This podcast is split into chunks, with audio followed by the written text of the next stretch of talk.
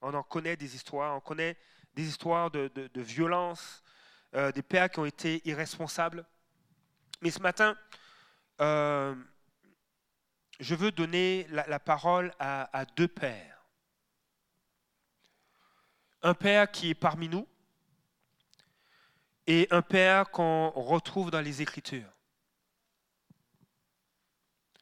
Et, je crois que c'est pertinent de, faire cet exercice.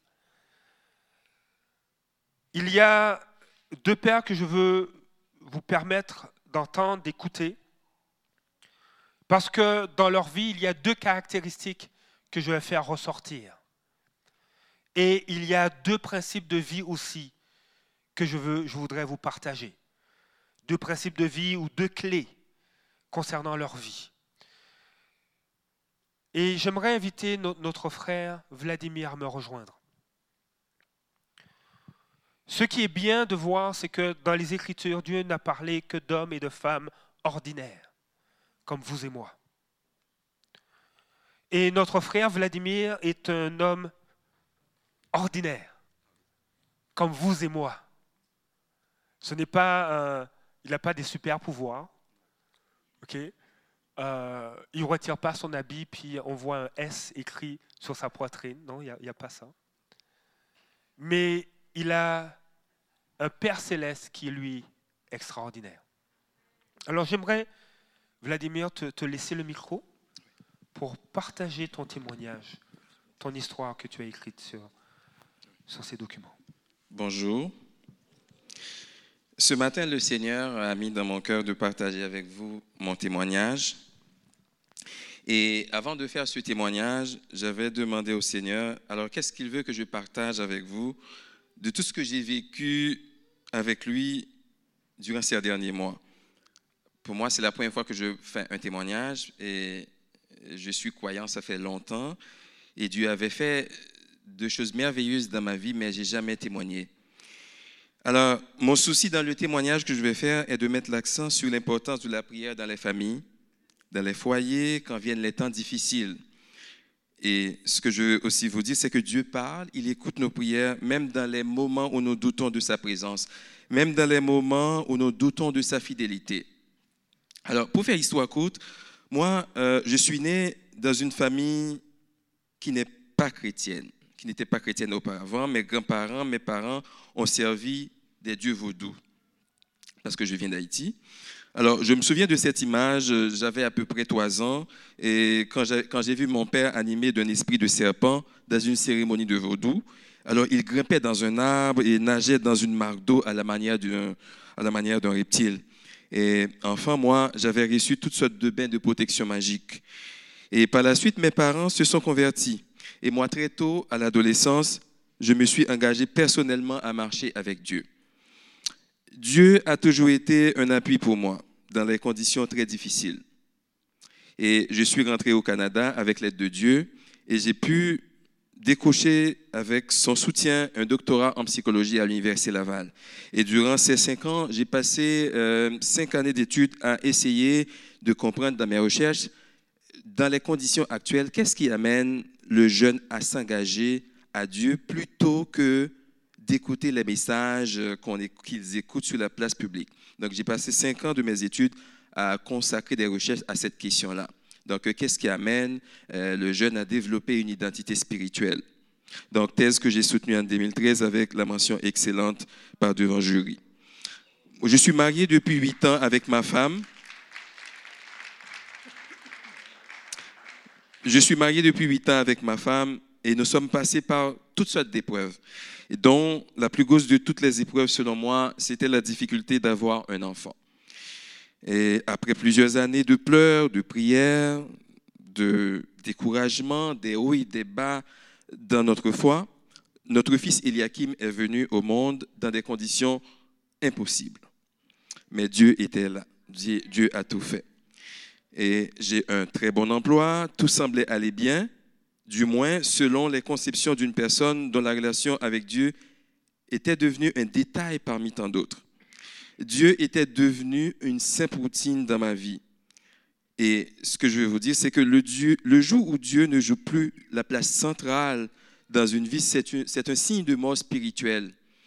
Et moi, spirituellement, j'étais mort, je ne le savais pas. Et soudainement, les situations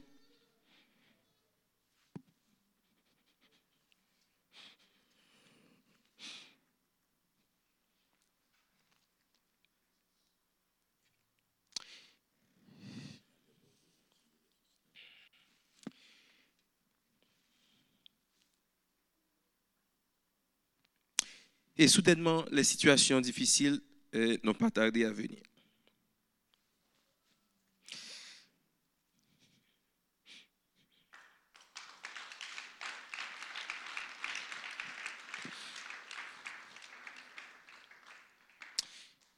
C'était des problèmes au travail avec un patron qui s'est mis à me détester du jour au lendemain, des problèmes dans le couple.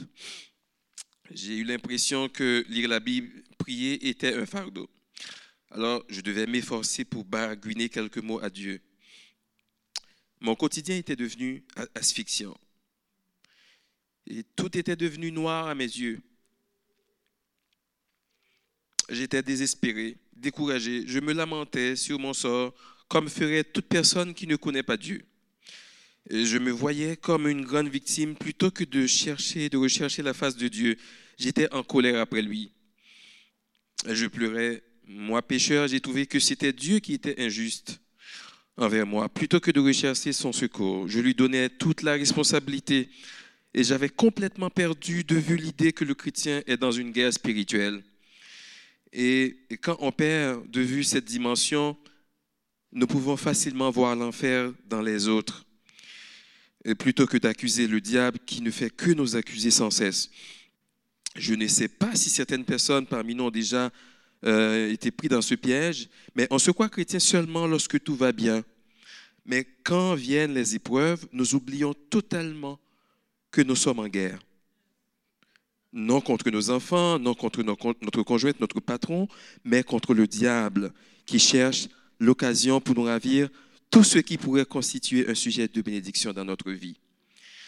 Dans ce grand tout noir que représente le désespoir, l'absence de Dieu, la peur et la culpabilité, ont commencé à prendre rapidement la place de la foi en moi.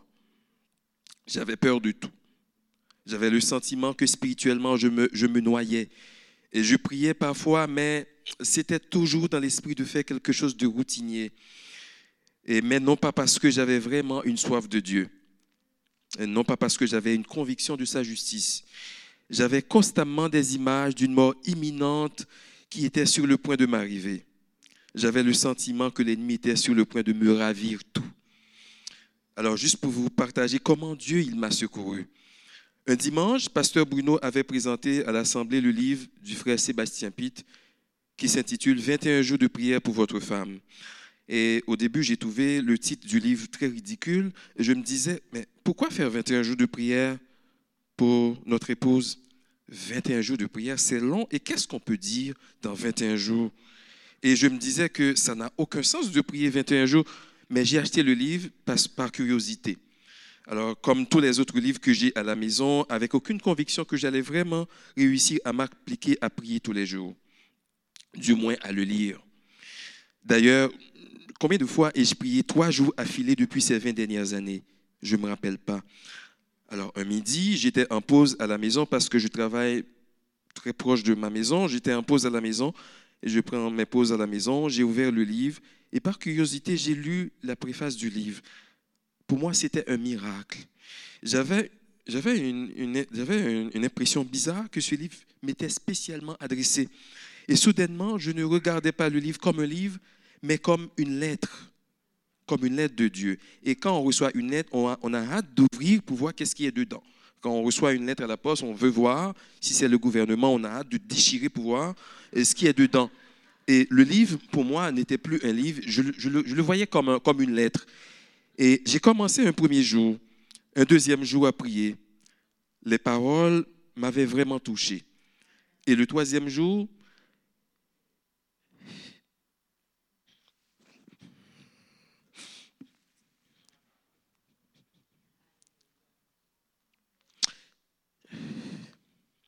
Le troisième jour, Dieu m'a dit qu'il est fidèle.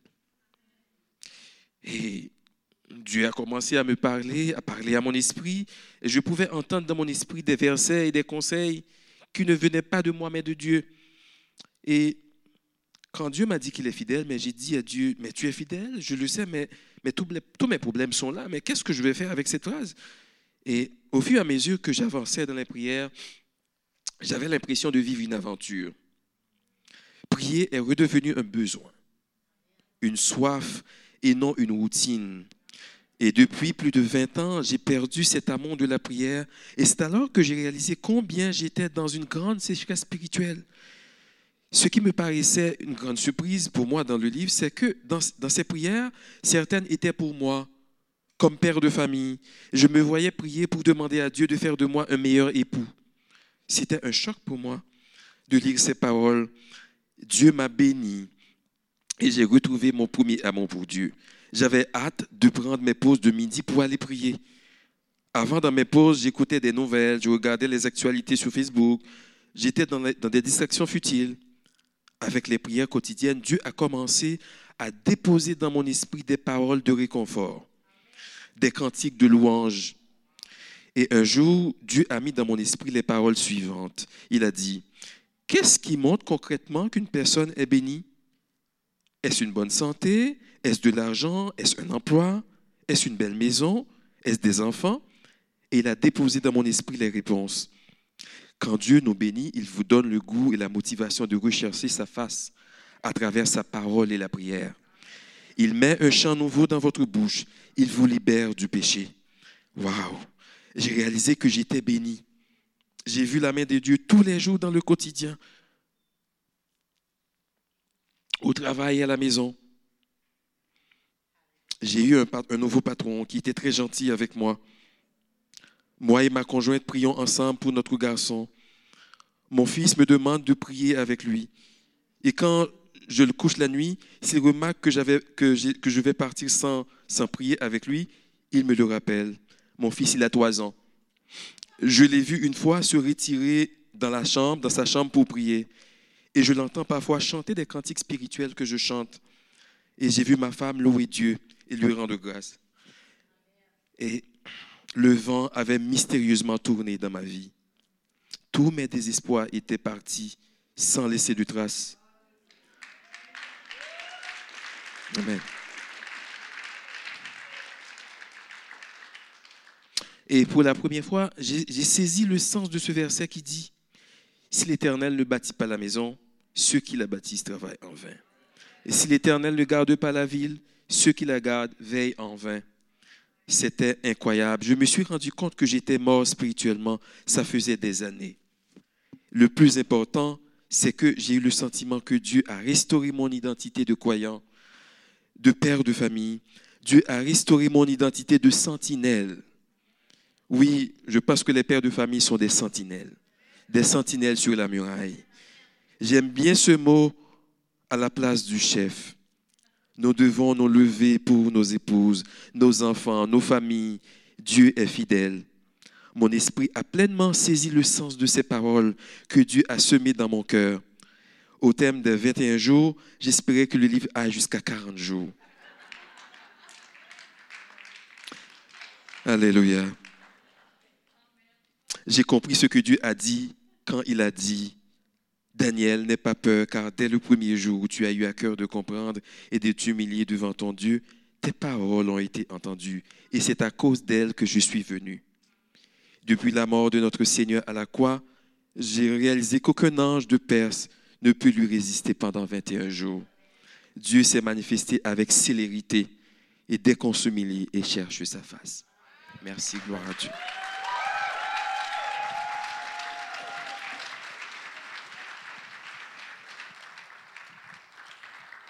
Merci. Merci Vladimir. Je crois que c'est l'histoire de, plusieurs pères. Et euh, j'aimerais, vous inviter à peut-être à, vous rappeler quelques points qu'il a emmenés alors que notre sœur Yamilette va interpréter un chant. Juste laissez-vous porter par la parole de Dieu.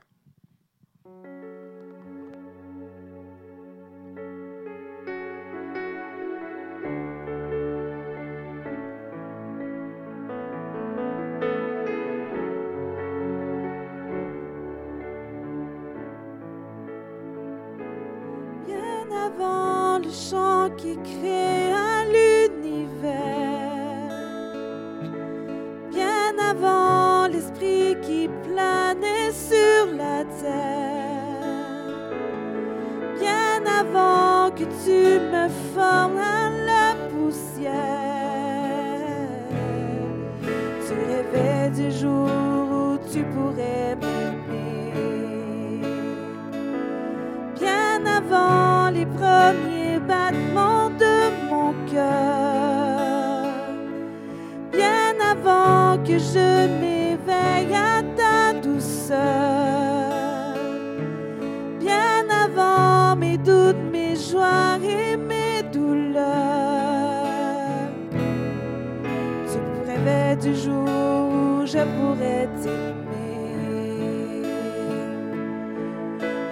rêvais du jour où je pourrais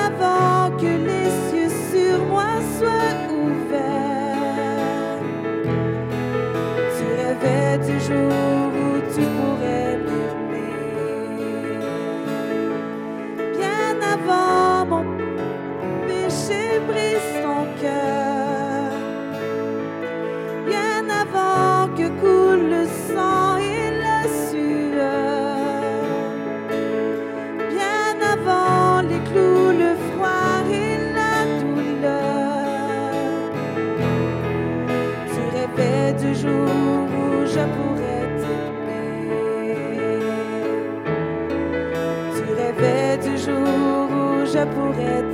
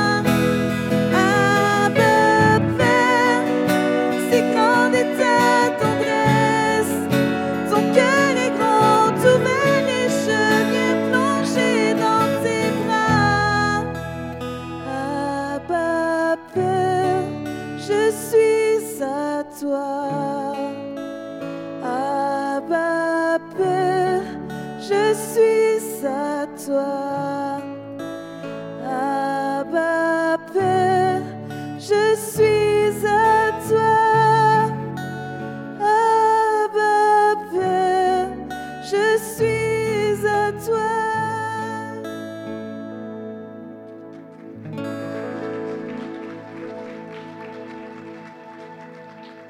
magnifique.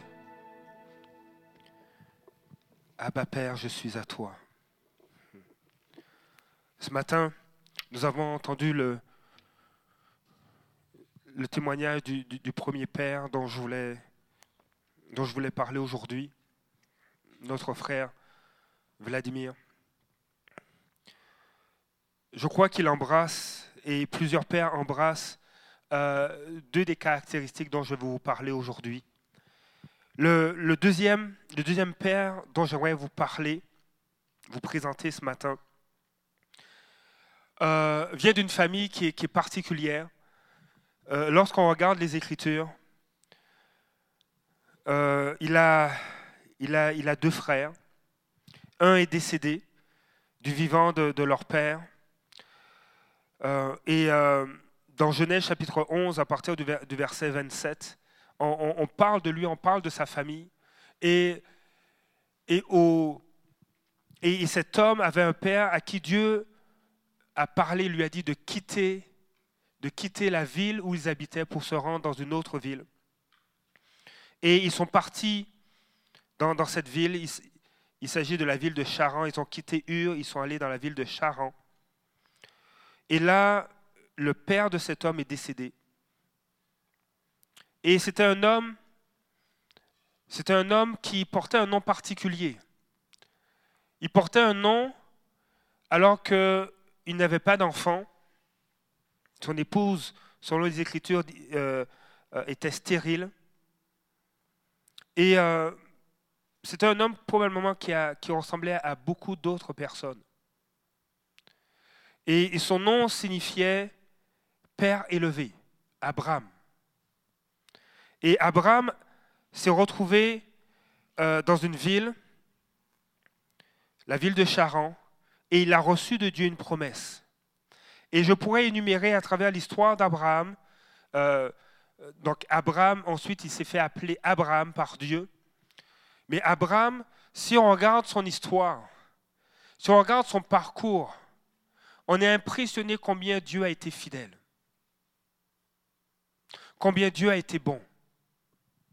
Et notre frère Vladimir euh, m'a- m'avait partagé qu'il avait reçu de Dieu cette parole.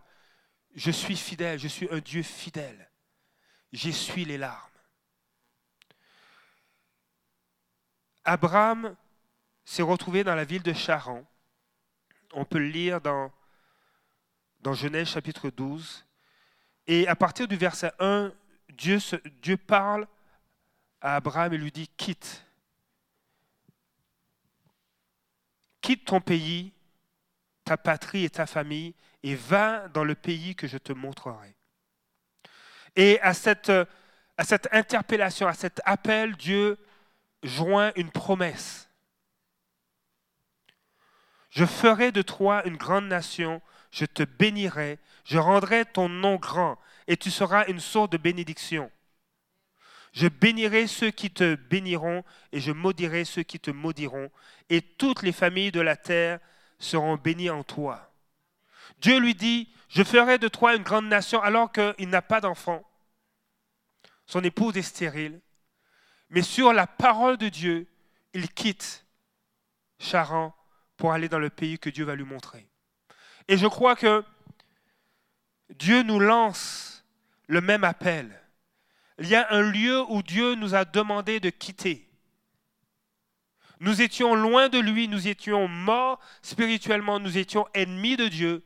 Et Dieu vient nous chercher. La parole de Dieu nous dit, beaucoup sont appelés. Dieu vient nous appeler à lui. Et à cet appel est joint une promesse.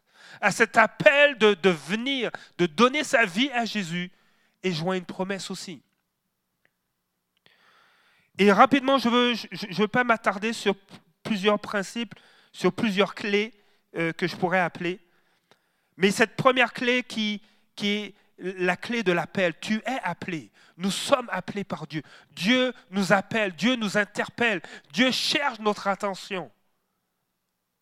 Et il a cherché l'attention d'A- d'Abraham.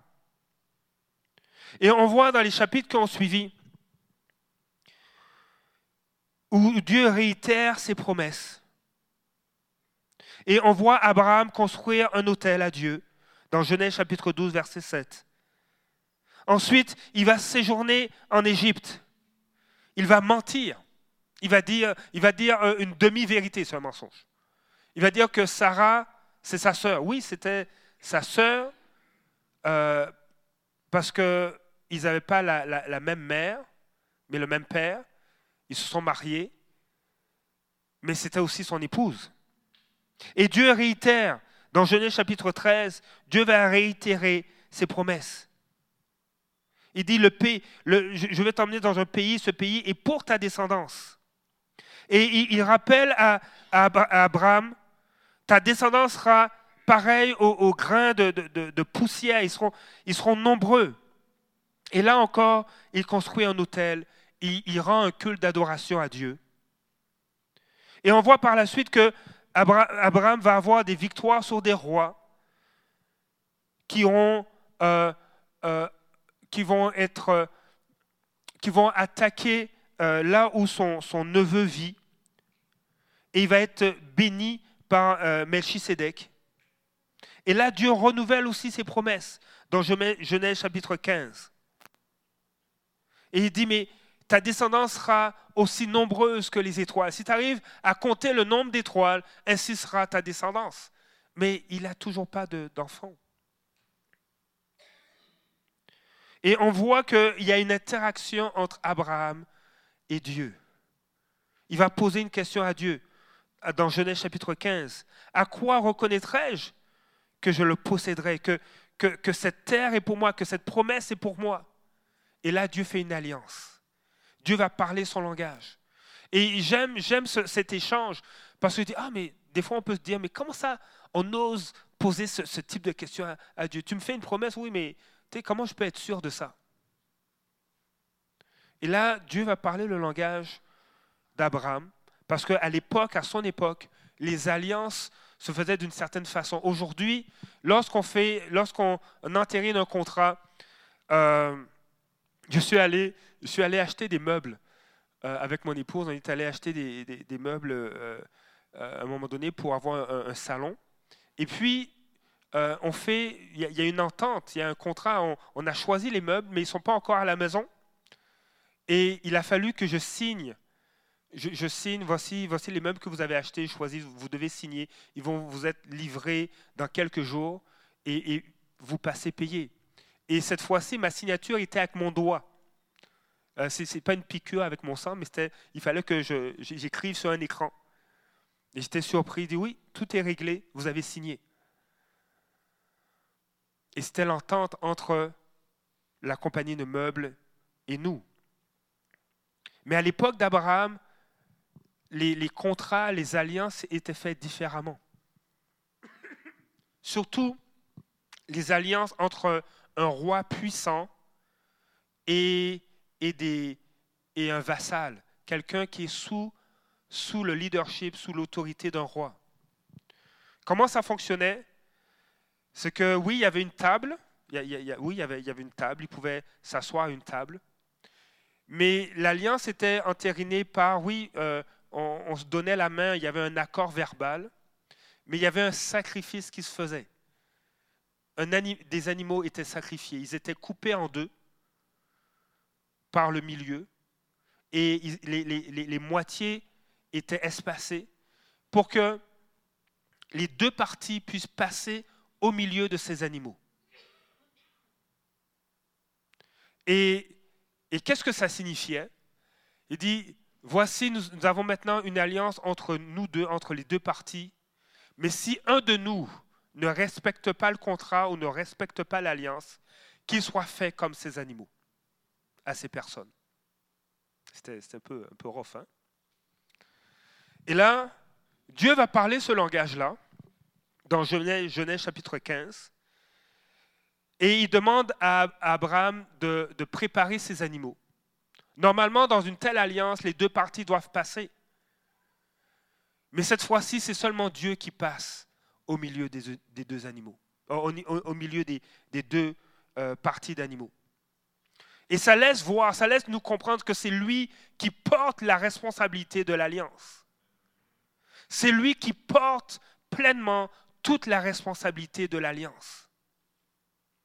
Donc, s'il manque à l'alliance, qu'il lui soit fait comme à ces animaux. Mais Dieu ne manque pas à sa parole. Il est fidèle. Ce matin, je veux nous rappeler que l'alliance que Dieu a faite à travers Jésus-Christ, c'est Jésus qui a payé. C'est Jésus, entre guillemets, qui est passé entre les animaux. C'est Jésus qui a signé avec son propre sang. Et il ne nous a pas de- demandé de signer à côté. Parce que c'est lui qui porte la responsabilité de l'alliance. C'est lui qui veille à ce que l'alliance soit respectée et accomplie. Et ce matin, j'aimerais mettre l'accent sur euh, deux caractères, deux caractéristiques d'Abraham. Dans Genèse chapitre 17, les versets 1 et 2. Je veux lire ces versets dans la version Nouvelle Bible second. Alors qu'Abraham avait 99 ans, le Seigneur apparut à Abraham et lui dit, Je suis le Dieu puissant, marche devant moi. C'est la première caractéristique. Marche devant moi. Dieu appelle à appeler Abraham ou Abraham à marcher devant lui. Et ça fait écho. À ce que un de ses ancêtres a reçu comme parole. Il est dit d'Enoch que Enoch marcha avec Dieu 300 ans après la naissance de Mathusélah. Et il eut des fils et des filles. Il marcha devant Dieu. D'autres traductions vont dire Enoch conduisit sa vie sous le regard de Dieu. Ce que Dieu demande à Abraham, la première caractéristique de cet homme, c'est d'être un homme qui conduit sa vie sous le regard de Dieu. Et je crois que cette caractéristique nous concerne tous. Dieu nous demande de marcher, de conduire notre vie sous son regard. Marche devant moi. Marche devant moi. Je suis là et je veux te voir aller. Je veux marcher avec toi. Marche dans ma sphère de vue, dans, la portée de mon regard. Ne sors pas de là. Alors c'est sûr que actuellement, je ne peux pas dire à mes fils marchez devant moi et mon regard, rester à la portée de mon regard. Ils sont, à l'éducation chrétienne, je ne vois pas ce qu'ils font. Mais le regard de Dieu va un petit peu plus loin que le mien. Juste un tout petit peu. Il va beaucoup plus loin que le mien. Il voit. Il nous voit peu importe l'endroit où on est. Et Dieu nous invite, marche devant moi. Et la deuxième caractéristique qu'il demande à Abraham est soit intègre. Et je crois que Dieu nous adresse la même chose. Le mot intègre signifie entier, complet, sain, solide, parfait, salubre, totalité de temps, innocent, ayant de l'intégrité, entièrement en accord avec la vérité et les faits, soit intègre. Sois entièrement en accord avec la vérité. Sois solide. Sois entier dans tes choix. Reste intègre devant moi. Et je crois que, Abraham a marché tout le, tout le long de sa vie devant Dieu et avec intégrité. Et Dieu nous invite à être, à faire de même, à marcher devant lui et avec intégrité, en étant entier avec Dieu, en lui faisant complètement confiance, en lui donnant la totalité de notre temps. Maintenant, tu travailles. Je ne te dis pas de ne pas travailler. Lui donner la totalité de notre temps, c'est qu'au travail, que tu puisses être intègre et que tu puisses continuer à marcher devant lui. Lui donner la totalité de notre temps, c'est lorsque tu vas, lorsque tu suis le, le, match, la finale de la NBA, que tu sois toujours entier, que pour toi, Dieu est là aussi à côté de toi alors que tu regardes le match. Que tes propos soient en accord avec qui Dieu est et avec qui tu es en lui. La totalité de notre temps ne nous retire pas de nos responsabilités ou de nos activités. La totalité de notre temps invite Dieu à prendre part à ce que nous faisons, à nos activités et à nos emplois. Dieu se réjouit. Dieu aime nous voir marcher. Dieu aime nous voir danser, chanter, échanger. Il prend plaisir à cela. Il parle de Job et il dit, as-tu vu mon serviteur Job? Parce que Dieu prend plaisir à nous regarder. Il dit, tu entends comment elle chante bien. Tu vois comment il dessine bien.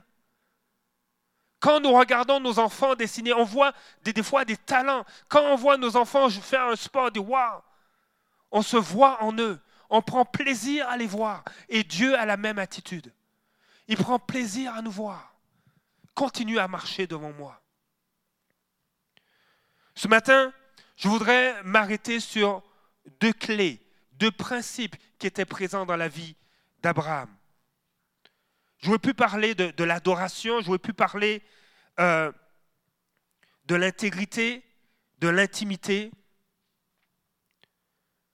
J'aurais pu parler de la consécration, de la compassion. Oui, Abraham était plein de compassion. J'aime regarder un texte. Vous savez, Genèse chapitre 18 est vraiment intéressant. Dans Genèse chapitre 18, on voit l'expression de la compassion de Dieu, euh, d'Abraham. Abraham était plein de compassion. Vous savez, Genèse chapitre 18, il est question de, Sodome et Gomorre. Dieu vient voir, il a entendu. C'est un peu, c'est très imagé, mais ça, parle aussi de la patience, de l'amour, de la compassion de Dieu. On est dans Genèse chapitre 18. Je vous donne rapidement le contexte. Il y a, quelques versets que je vais lire, mais euh, j'ai besoin d'un acteur. Qui, veut être mon acteur? Oui, oui. Richard, viens-t'en. Richard, tu vas t'asseoir ici, ok? Et on, va dire que les, haut-parleurs, ce sont des arbres, ok? Des chaînes. Donc, euh, je, je, fais fonctionner votre imaginaire, ok? Donc, Abraham est assis entre des chaînes, ici, il est assis. Et le texte nous dit, L'Éternel apparut à Abraham parmi les chaînes de Mamré, alors qu'il était assis à l'entrée de sa tente pendant la chaleur du jour. Verset 2. Il leva les yeux et vit trois hommes debout non loin de lui. J'ai besoin de trois hommes. Voilà, alléluia, voilà. Excellent. Alors, il leva les yeux et vit trois hommes debout, non loin de lui. Quand il les vit, il courut. Va, il n'est pas obligé de courir, mais il courut. Il courut à l'entrée de sa tente à leur rencontre et se prosterna jusqu'à terre. Il dit, Seigneur, si j'ai trouvé grâce à tes yeux, ne passe pas loin de ton serviteur permet qu'on apporte un peu d'eau pour vous laver les pieds. Reposez-vous sous cet arbre. J'irai prendre un morceau de pain pour vous restaurer. Puis vous continuerez votre route, car c'est pour cela que vous passez près de votre serviteur. Ils répondirent, fais, comme tu l'as dit. Abraham s'empressa d'aller trouver Sarah dans la tente et dit, prends vite, prends vite 22 litres de fleurs de farine, pétris-la et fais des gâteaux. Abraham courut à son troupeau, prit un veau tendre et bon, et le donna à un serviteur qui se dépêcha de le préparer. Il prit alors du lait caillé et du lait, avec le veau qu'on avait préparé. Il les mit devant eux. Il se se tint lui-même à leur côté sous l'arbre et ils mangèrent. Abraham, tu peux t'asseoir, rester ici. Euh, et il y avait ces, alors que Abraham était près des arbres, il y avait ces trois hommes qui, qui sont venus. Et à l'époque de l'Ancien Testament, avant la venue de Jésus, les manifestations de Dieu pouvaient être aujourd'hui interprétées comme des ils sont appelés des théophanies. Dieu qui venait au milieu des hommes. Et ça arrivait régulièrement. Abraham n'était pas euh, savait et il reconnaissait qui était Dieu. Il l'avait vu en vision, en songe. Dieu lui est apparu. C'est pourquoi il se prosterne devant le Seigneur. Il dit, Seigneur, tu, tu ne peux pas passer loin de moi sans t'arrêter ici. Et ce que vous devez réaliser, et on va lire la, la suite du texte, c'est que Abraham a accueilli la présence de Dieu dans sa maison. Et c'est la première clé, c'est le premier principe que je veux vous partager. Accueillir la présence de Dieu dans notre maison. Ils ont mangé avec lui. Et là, pendant qu'ils mangeaient, le Seigneur avait à cœur de lui dire quelque chose. Il ressemble. hein? Les cheveux blancs, l'image qu'on se fait de. En tout cas.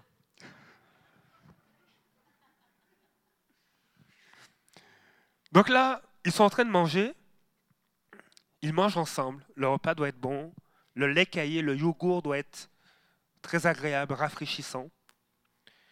Et là, puis il leur dit, donc ces hommes ont dit à Abraham, Où est ta femme Sarah? Il répondit, Elle est là dans la tente. Le deux dit, Je reviendrai vers toi à la même époque, et ta femme Sarah aura un fils. Sarah écoutait à l'entrée de la tente derrière lui. Verset 11. Abraham et Sarah étaient vieux d'un âge avancé, et Sarah ne pouvait plus espérer avoir des enfants. Elle rit en elle-même en se disant, Maintenant je suis usée, aurais-je encore des désirs? Mon Seigneur aussi est vieux. Et l'Éternel dit à Abraham, il y avait, Dieu était présent. Et il dit à Abraham, alors, il y avait une parole de connaissance, il a vu Abraham comme il faut, sans problème. Il a dit, pourquoi donc Sarah a-t-elle ri en se disant, est-ce que vraiment j'aurai un enfant, moi qui suis vieille? Y a-t-il quoi que ce soit d'étonnant de la part de l'Éternel? Au moment fixé, je reviendrai vers toi à la même époque, et Sarah aura un fils. Et Sarah, qui était gênée, a dit, Sarah mentit en disant, je n'ai pas ri. Car elle eut peur, mais il dit au contraire, tu as ri. Abraham a accueilli, alors que, Dieu passait avec deux anges.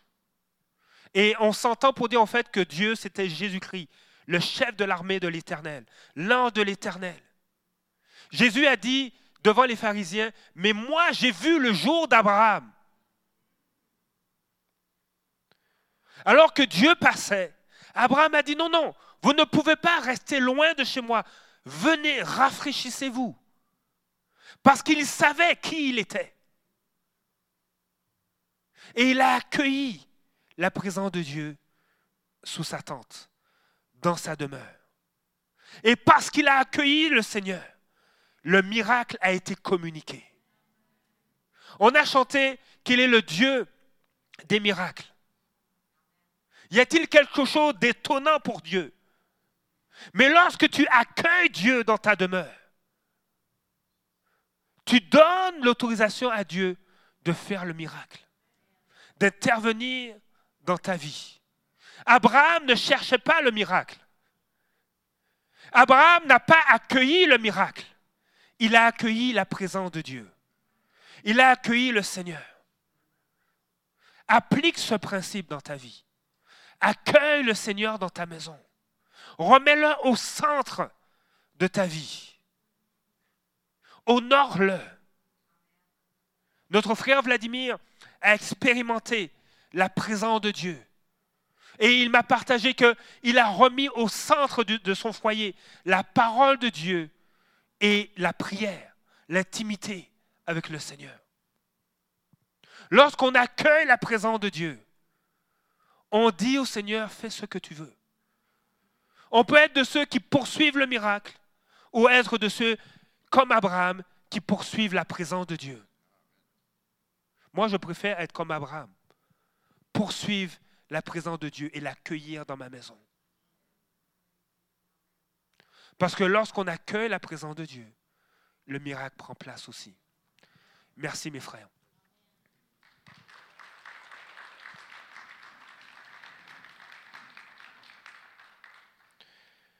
Je pourrais parler de notre principe, le principe de l'obéissance et de la confiance en Dieu.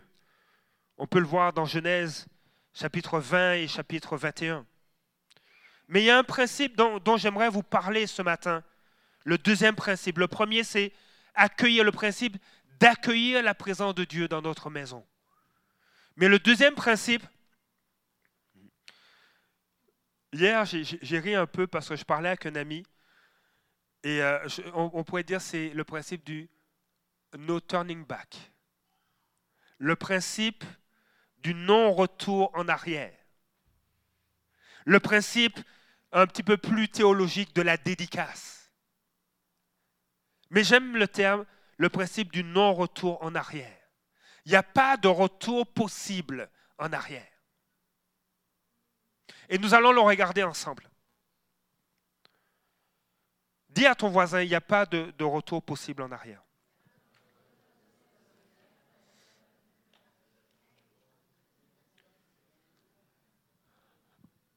J'ai entendu une histoire. euh, j'ai entendu une histoire, euh, et, et je vais un peu paraphraser là.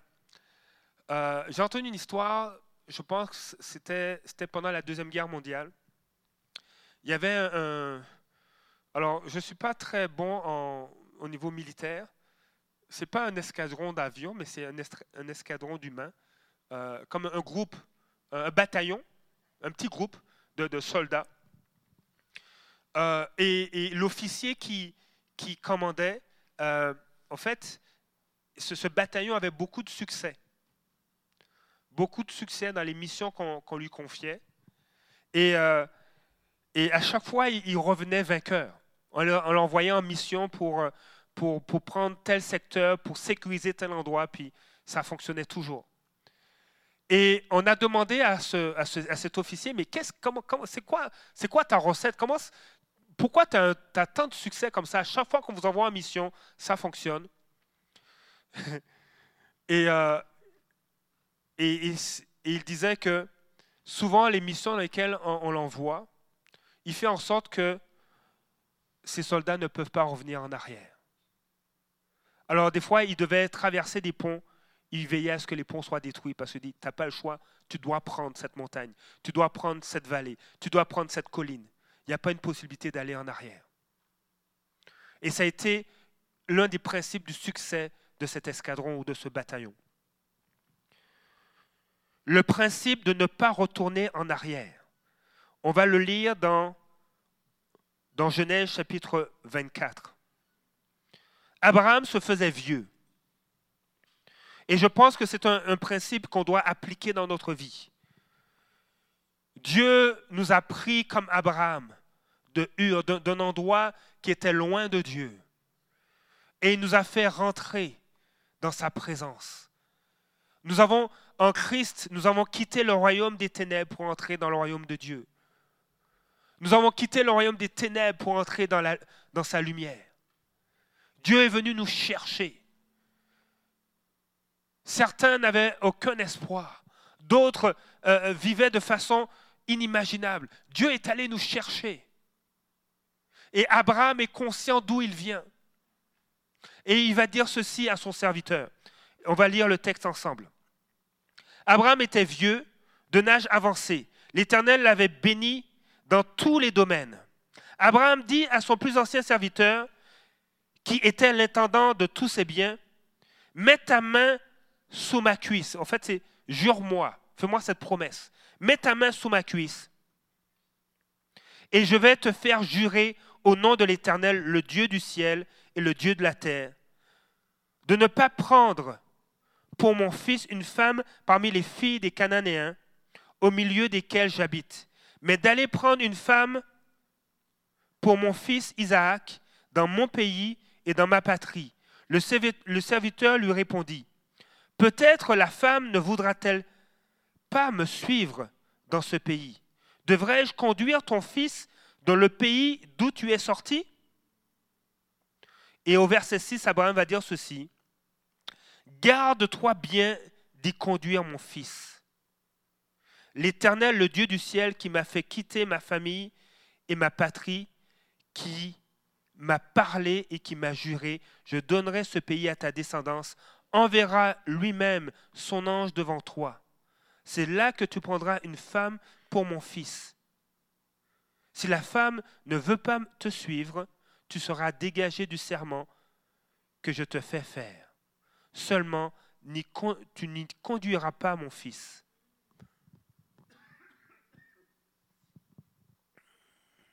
Abraham était conscient qu'il ne voulait pas que son fils retourne dans sa patrie.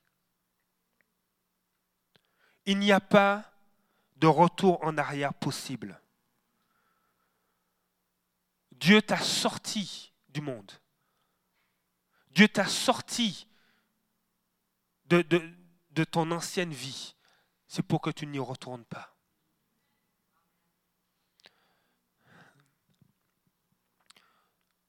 Je ne sais pas si vous rappelez l'histoire de Jacob, le fils d'Isaac.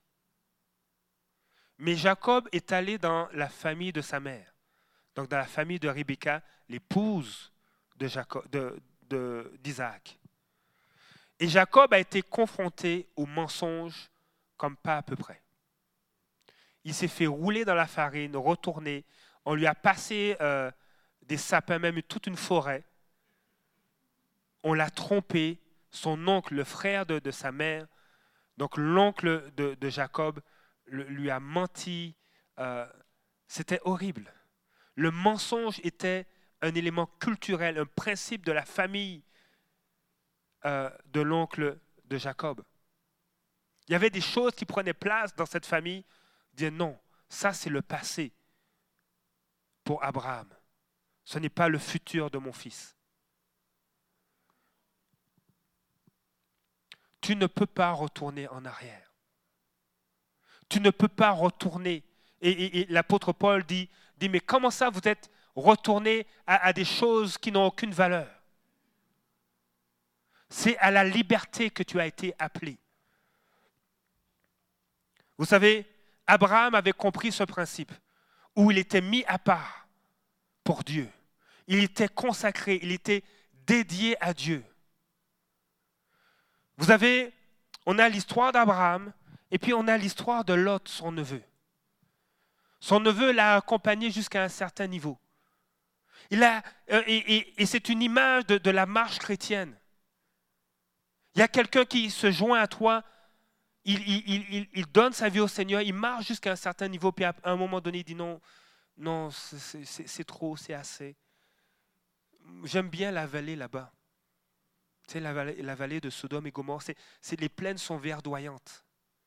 Mais quand, tu reviens à la vie de, Lot, tu vois que fait, sa vie a été ravagée. Il a abandonné cette marche avec Abraham pour s'attacher à, des plaisirs futiles, limités. En apparence, ça avait l'air beau, mais quand tu rentres à l'intérieur, c'était horrible. On dit que Lot, son, âme était torturée par ce qui se faisait à Sodome et Gomorre. Oui, il était justifié, il était juste, Dieu l'a sauvé, mais sa vie a été ravagée. Il a quitté son oncle avec des biens considérables. Et il s'est retrouvé à la fin de, son histoire, en fait, à la fin de, la partie où on parle de lui, avec juste ses deux filles et lui. Il n'avait plus de serviteurs, plus de biens, plus d'épouses sa vie a été ravagée parce qu'il est retourné en arrière. Et Abraham avait compris cela.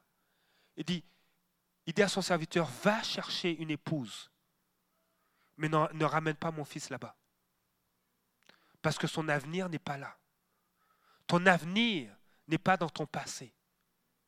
Le peuple d'Israël à un moment donné, s'est mis à se plaindre, à dire, mais, nous étions mieux en Égypte.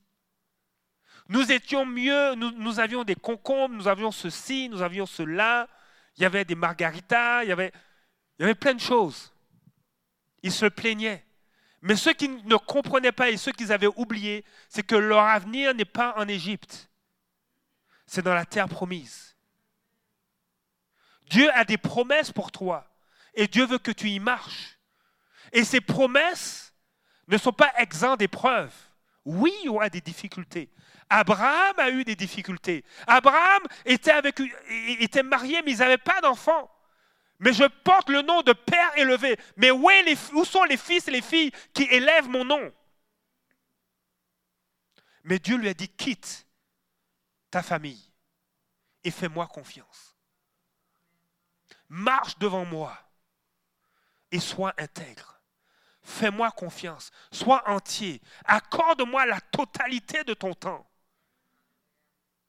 Il est écrit dans, la parole de Dieu que ce que nous mangions ou que nous buvions, que nous le fassions pour la gloire de Dieu. Oui, mange. Réjouis-toi, amuse-toi, mais fais-le pour la gloire de Dieu. Danse. Et, et vous aimeriez peut-être voir votre pasteur danser. Mais il n'y a, pas de musique. Danse, mais fais-le pour la gloire de Dieu. Saute. Fais du sport, mais fais-le pour la gloire de Dieu. Partout où tu vas, fais-le pour la gloire de Dieu. Laisse le parfum du ciel là où tu es passé. Il n'y a pas de retour possible en arrière. Marche devant moi et sois intègre. Dieu appelle les pères. Quand un père se lève, je, le partageais à un moment donné, quand il y a, le principe de l'autorité. Et j'ai aimé, l'image que notre frère a emmenée, l'image de la sentinelle. Je veux terminer avec cela. Devant Dieu, les hommes et les femmes sont égaux. C'est la même chose. Et même Jésus, euh, même, euh, oui, Jésus va dire, mais euh, au ciel, il n'y a plus d'hommes, plus de femmes. Il n'y a, plus cette distinction. L'apôtre Paul va le reprendre. En Christ, il n'y a plus d'hommes, plus de femmes, il n'y a plus de distinction. Vous êtes tous enfants de Dieu en Jésus-Christ.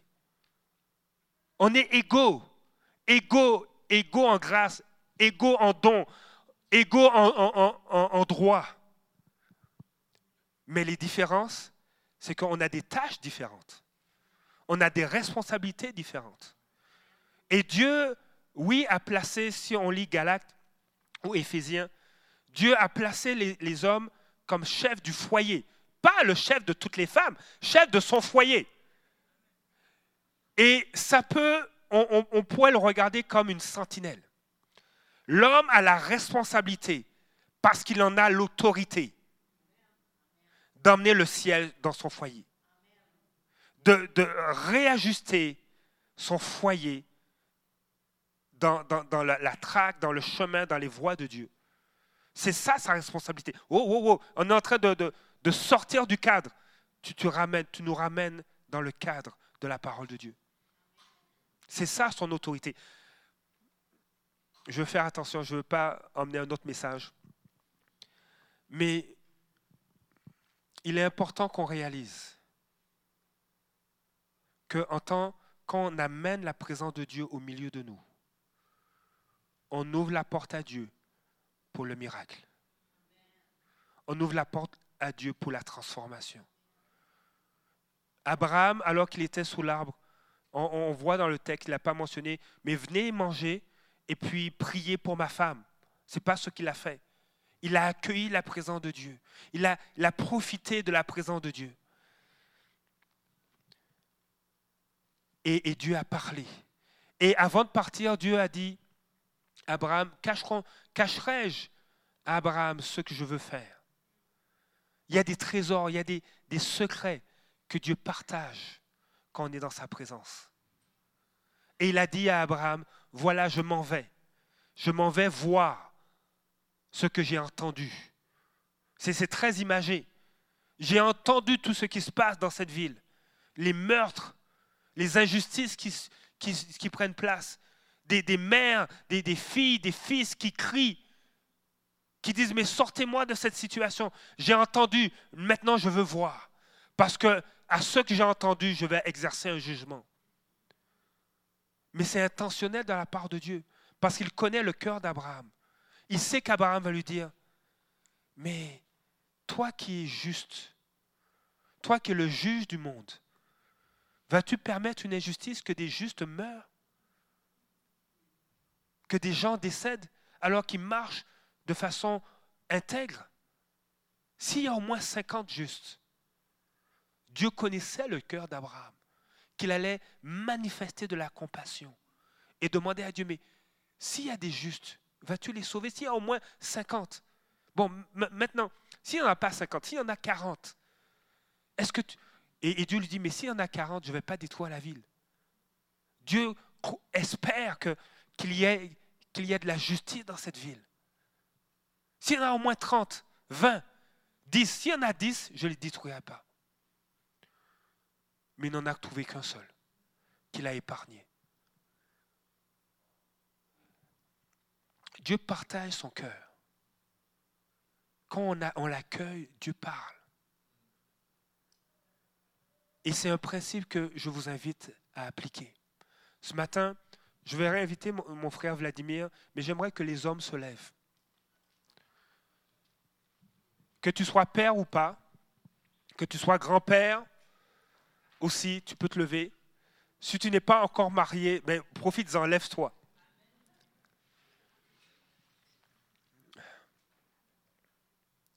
Il y a cette dimension où Dieu vous a, vous a placé comme des sentinelles, où il y a une autorité que l'épouse ne porte pas.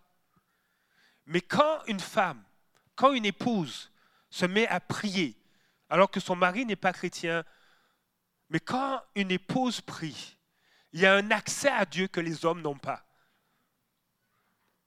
Elle touche le cœur de Dieu comme les hommes ne pourront jamais toucher le cœur de Dieu. Dieu dit dans sa parole qu'il est le défenseur de la veuve et de l'orphelin. Et quand spirituellement une femme est veuve et dit, mais où est mon mari? Il ne se tient même pas devant toi, Père. Seigneur, intervient, ça ne marche pas, Dieu entend. Mais ce matin, vous, hommes, Dieu a déposé une autorité particulière. La parole de Dieu nous dit que tout a été soumis au pied de Christ. Et mais l'Église n'est pas soumise au pied de Christ. L'Église est son épouse. Il en est la tête. Mais ses ennemis, les ennemis de, Christ, lui ont été soumis. Qu'est-ce qui nous est soumis en tant qu'homme? Ce n'est pas notre épouse. Mais tout ennemi qui vient à l'encontre de notre foyer nous est soumis en Jésus-Christ. Tout ennemi qui vient à l'encontre de notre épouse nous est soumis au nom de Jésus. Vous avez une autorité. Vous avez un mandat d'amener le ciel, d'accueillir la présence de Jésus dans vos maisons. Tu n'es pas encore marié, pratique-toi. Mon frère Vladimir. Je demander à Vladimir de prier, simplement de prier pour les hommes,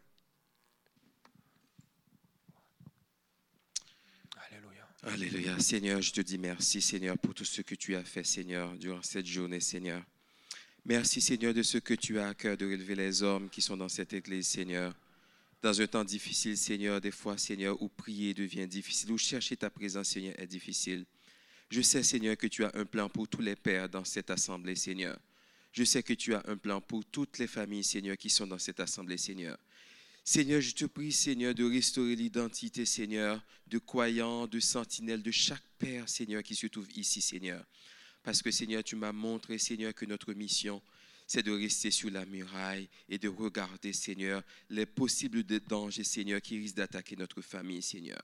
Seigneur, je te prie, Seigneur, d'ouvrir les yeux de ces pères, Seigneur, de les fortifier, Seigneur, de leur donner l'amour de la prière, l'amour de ta présence, Seigneur, de leur montrer, Seigneur Jésus, quand, Seigneur, spirituellement, ça va mal dans leur famille, Seigneur, de leur donner, Seigneur, l'intelligence, Seigneur, de rechercher ta présence, Seigneur, l'amour pour ta présence, Seigneur.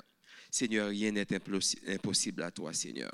Tu es un Dieu de justice, tu es un Dieu fidèle, tu es un Dieu qui restaure, Tu es un Dieu qui fait des miracles, Seigneur. Et quand tu es là, Seigneur, tu ouvres nos yeux. Tu nous aides à comprendre les choses différemment, Seigneur. Tu nous donnes l'amour de ta parole, Seigneur. Tu nous parles, Seigneur, et tu déposes des trésors dans notre cœur, Seigneur. Seigneur, je te dis merci, Seigneur, parce que, Seigneur, je sais, Seigneur, déjà, Seigneur, tu vas commencer à agir, Seigneur, dans la vie de tous les pères qui sont dans cette assemblée, Seigneur. Et de là, Seigneur, tu vas toucher la vie de leur épouse, la vie de leur enfant, Seigneur, parce que là où tu es, Seigneur, tu rayonnes, Seigneur. Tu rayonnes sur les épouses, tu rayonnes, sur, sur les enfants, Seigneur. Tu rayonnes sur la vie de la maison. Tu rayonnes au travail. Tu rayonnes partout, Seigneur. Seigneur, je te prie, Seigneur, de les bénir, Seigneur. Je te prie de les fortifier, Seigneur. Je te prie de les relever, Seigneur, parce que les épreuves, Seigneur, ça arrive dans une vie, Seigneur. Mais, Seigneur, tu ne vas pas, Seigneur Jésus, nous permettre d'abandonner notre poste de sentinelle, parce qu'on veut rester sur la mura- muraille, Seigneur. Peu importe les dangers qui arrivent, Seigneur, nous voulons rester sur la muraille. Même si l'ennemi, Seigneur, fait des bruits de guerre, Seigneur, qu'on ne soit pas intimidé par les bruits de guerre de l'ennemi, Seigneur. Que tu sois avec nous sur la muraille comme un lion qui rugit à notre côté, Seigneur. Seigneur, je te prie, Seigneur, de des miracles que tu vas faire, Seigneur, des foyers que tu vas fortifier, Seigneur, de la vie, Seigneur, que tu vas projeter, Seigneur, là où la mort règne, Seigneur, parce que des fois la mort règne dans les foyers, Seigneur. Mais quand tu nous appelles, Seigneur, la vie se manifeste, Seigneur, et mystérieusement, on voit, Seigneur, que les fleurs commencent, oh Seigneur, à apparaître, Seigneur, que des miracles, Seigneur, commencent à se à produire, Seigneur. Seigneur, je te fais confiance, Seigneur. Aide-nous à faire confiance, Seigneur, parce que c'est la chose la plus difficile, la plus difficile de laisser nos mains dans votre main, Seigneur. Aide les pères, Seigneur, dans cette assemblée, Seigneur, à se confier à toi, Seigneur, parce que rien n'est impossible à toi, Seigneur. Tu es le Dieu impossible, tu es le Dieu qui fait des miracles. Je te prie dans le nom de Jésus. Amen. Amen.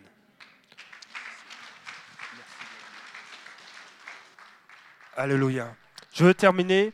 Euh, J'aimerais qu'on puisse euh, prier pour notre sœur Anne. Euh, et j'aimerais vous partager cette annonce. Son, père est décédé. Et, euh, euh, la famille va, va, recevoir les condoléances le samedi 22 juin prochain, de 10h à 11h à l'église Saint-Michel de Sillery à Québec. Et le service suivra à 11h. Donc j'aimerais, au nom de toute l'Église, te présenter nos condoléances, mais aussi prier pour toi, prier pour la famille, que, que vraiment que Dieu soit présent dans ce service et, que vraiment la famille soit consolée. Alors, euh, juste tendre la main vers notre sœur. Père éternel, je veux te dire merci pour ta fidélité. Tu es le Dieu qui console, qui relève. Et Seigneur, je prie, Seigneur, pour notre sœur. Nous nous associons ensemble. Nous appelons ta grâce, ta faveur sur sa vie. Seigneur, que tu puisses non seulement la bénir, mais aussi prendre soin de toute la famille. Seigneur, que tu sois favorable, que tu sois son consolateur et que ta présence soit manifeste au sein de toute sa famille. Seigneur, nous, nous croyons et nous sommes confiants que tu demeures avec nous comme il t'écrit dans ta parole, dans le nom de Jésus. Amen. Je, vous, je, souhaite à tous les pères une- une- à nouveau une bonne fête des pères. Je veux vous encourager à prendre le temps, mesdames, euh, même à aller à la librairie. Il y a deux livres qui sont euh, en vedette ce, ce matin, 21 jours de prière pour votre femme, et aussi euh, du statut euh, d'orphelin celui de fils et de fille de Dieu. Donc c'est vraiment un beau cadeau que vous pouvez